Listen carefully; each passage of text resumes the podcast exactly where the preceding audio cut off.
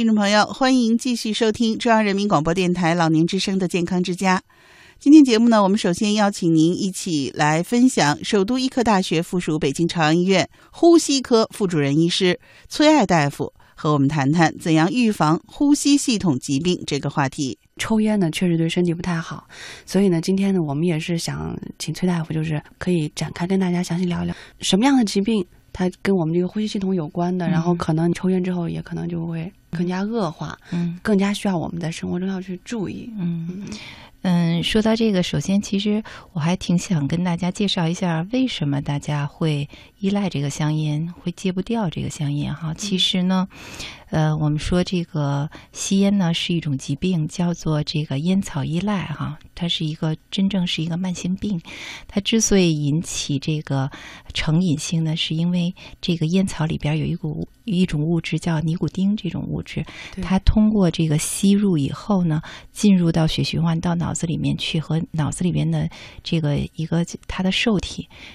啊，结合就像咱们那个钥匙插到药孔里去了，然后门就哦开了。它这个东西呢，和脑子里边的受体一结合呢，就产生了一些其他的一些物质，会物引质会引起人有一点，比如说兴奋啊啊，有一点抗疲劳啊等等这方面的一个作用。但是呢，这些作用很短暂，如果长期吸呢，就变成了尼古丁依赖了，啊，就出现了烟草成瘾。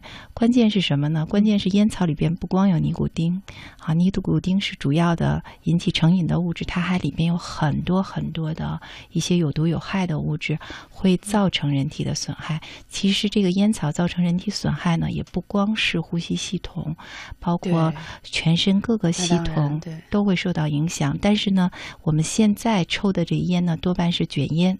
基本上啊，农村还有一些比较偏远的地方，可能还有一些烧烟叶哈。基本上现在都是买卷烟抽。那这些烟首先就到肺里面，肺是首当其冲的受害者。所以为什么这个也是我们呼吸科大夫嚷嚷戒烟嚷嚷的比较厉害哈？确实我们在临床上也看见很多很多的病人，是因为吸烟诱发了疾病，或者是因为吸烟导致疾病加重，有些呢甚至造成了不可逆的这样的一个肺脏的一个损害，我们也是非常痛心的。所以我们坚决支持戒烟啊，坚决的推进戒烟。另外呢，我们也提供一些医疗上面的服务，帮助戒烟。那说起这个。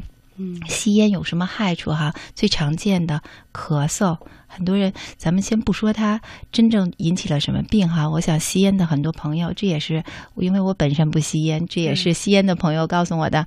越是这种吸烟的，尤其是吸烟烟龄比较长的、吸烟比较多的。早多半多多少少都咳嗽，然后早上起来会有点咳痰，这个呃情况呢是非常常见的。那如果呢这个咳嗽的这个比较严重的话呢，它会造成反复的咳嗽。比如说冬天的时候，一入冬天气一变的时候，会出现特别明显的咳嗽，然后慢慢就说：“哎呀，我就是没事儿，我就是呃抽烟造成的。”有些人自己知道，有些人就说没事儿，我就是有点支气管炎，不要紧的。对，很多人都这样，很多人都这样认为，但是呢，如果是支气管炎严重了，反复的支气管炎呀，那气道一方面感染，会造成生活质量下降，你老不舒服呀。有一些公共场合，譬如说朋友。这个聚会呀、呃老咳嗽啊，这也这也很不好哈。让人觉得你有什么病呢？是不是有传染病啊？很多人有这样的顾虑。那再有呢，就是时间长了，它会造成气道的阻塞。嗯咱们怎么说这个气道阻塞呢？是因为气管啊是一个通道，是一个管子，用这个管子呢输送这个氧气到肺里边去。这个管子反复的老感染、老感染，然后它就变窄了。一旦变窄了呢，吸气的时候还行，那管子给撑开了；嗯。吐气的时候吐不出来，然后气就积攒在肺里面，都是一些哦没必要的气、残气，呃，不需要的那废些气废气。这时候呢，就会造成就像那个小小气球或者咱们那肥皂泡，呃，我不知道您能不能理解哈？小的肥皂泡压力大就破了，破成融合成大的肥皂泡了。对呃我不知道连到一起连到一起就变成大的泡泡了。但是变成大的泡泡呢，有人说这大泡泡不是比小泡泡成气成的多吗？其实不是这样的，因为大泡泡我们叫废气肿、肺大泡，这个大泡泡它总的那个面积其实是小的。肺是干什么呢？肺不是让这个气体就到肺里边去的，肺不是为了自己喘气的，它是为了全身喘气的。啊，这个气体进到肺里没用，它必须得进到血里边，让血把这些氧气带走，带到全身它才有用。那总面积一旦减少呢，它周围的血呀和它连接的这个面积就少了，这样的话，它就这个交换的面积就少，就不能有。像原来健康时那么多的氧气进入到这个我们的循环中去，因为气泡周围都是血管儿。然后血管里边有一些血红蛋白，就像小船儿一样，然后到肺里去把氧气接上，把那个脏气放进去，然后带着这小船就游走了，游到到脑子里去，再把氧气卸下来，脑细胞就吃上这个氧了。身体就是这样运转，就是这么运转的。但是这个肺脏一旦坏掉了，这些功能就会出现问题。那开始的时候，可能当这个功能出现问题还不是特别严重的时候，你可能没没感觉，因为肺脏啊是特别特别有储备功能的这样一个器官。这个储备功能就像什么呀？就像一个大家，一个大财主家，他家里的钱呀，不是都去拿来一天三餐买饭买菜，也不是说这钱全部拿来就买衣服，不是这样的。他一部分放在这儿，一部分还放在银行里或者钱庄里，他储备起来。肺脏也是一样的。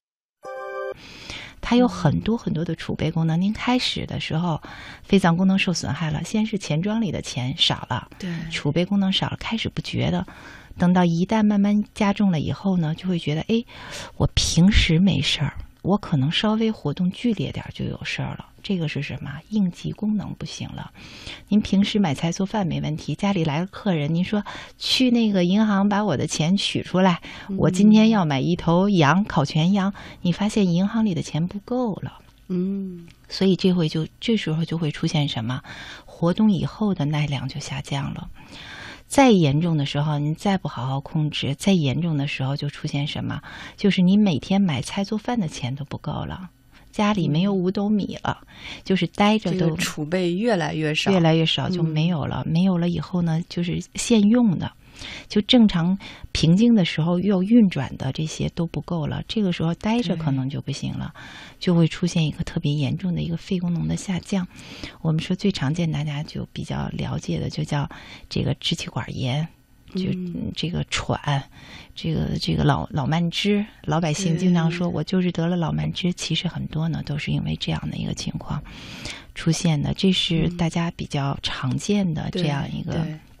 一个先引起的非常非常常见，咳嗽咳痰是他经常出现的症状。对，症状就是什么叫症状？就是病人自己觉得怎么不舒服叫症状。经常咳嗽咳痰，还有就是活动以后的喘，严重的话就休息的时候也喘了，这样的一个情况，肺功能下降了。那我们说还有什么病啊？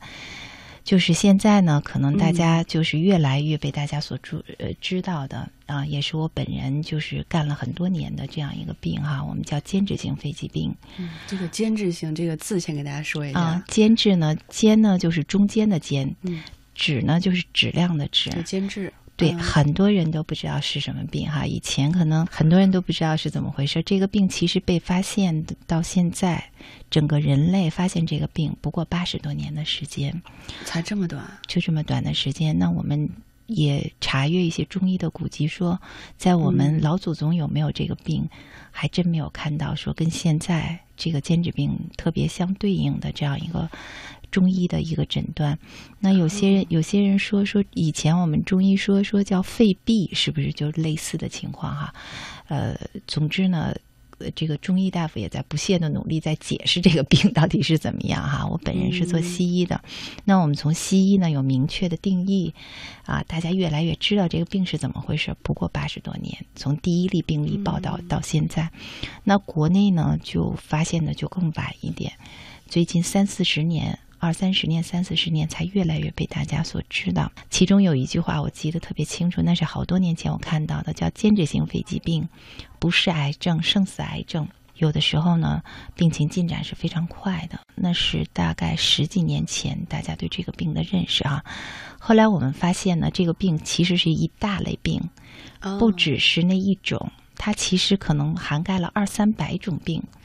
这都叫间质性肺炎。那我们就回过头来说，那什么叫间质？我们发炎了，肺发炎了得肺炎，发烧、感冒、咳嗽不也叫肺炎吗？对啊，这个为什么叫间质性肺炎？哈，间质其实就是一个地名儿，是肺里的一个地名儿。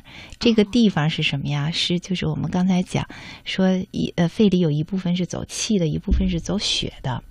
气体呢是负负负责换气，把新鲜的气吸入到肺肺里面去，把脏气吐出来。